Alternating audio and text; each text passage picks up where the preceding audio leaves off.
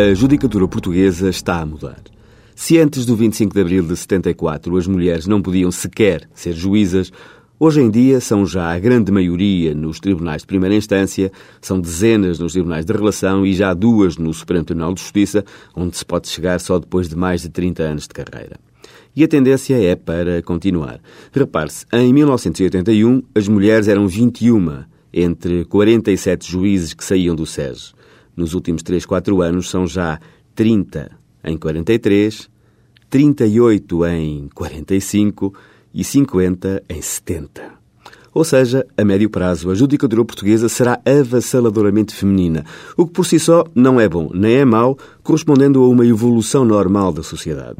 Mas essa evolução, para além de constatada, porque traz consigo uma nova realidade, tem consequências que devem ser refletidas enfrentadas e discutidas seriamente e sem tabus, porque, efetivamente, condiciona toda a programação e a gestão possível dos quadros, porque tudo isto, no fim do caminho, acaba por se refletir na eficácia da resposta dos tribunais às solicitações que lhes são feitas.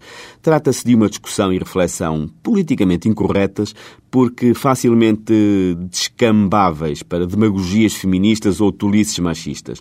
Mas a verdade é que esta nova realidade origina um diferente panorama, marcado, pelo menos, pela circunstância de, durante mais de 10 anos, as mulheres juízas, no caso, terem, em média, cerca de um ano de ausência em licenças de maternidade.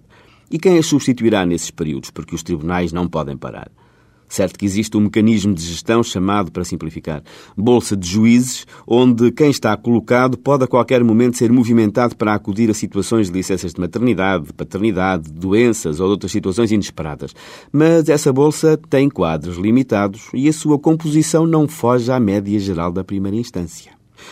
Pensar em cotas para homens, em aumento dos quadros da judicatura, são respostas possíveis, mas haverá por certo outras. A discussão está em aberto, mas manter a cabeça na areia, como até agora tem sido feito, com medo de discutir a situação, não nos leva muito longe.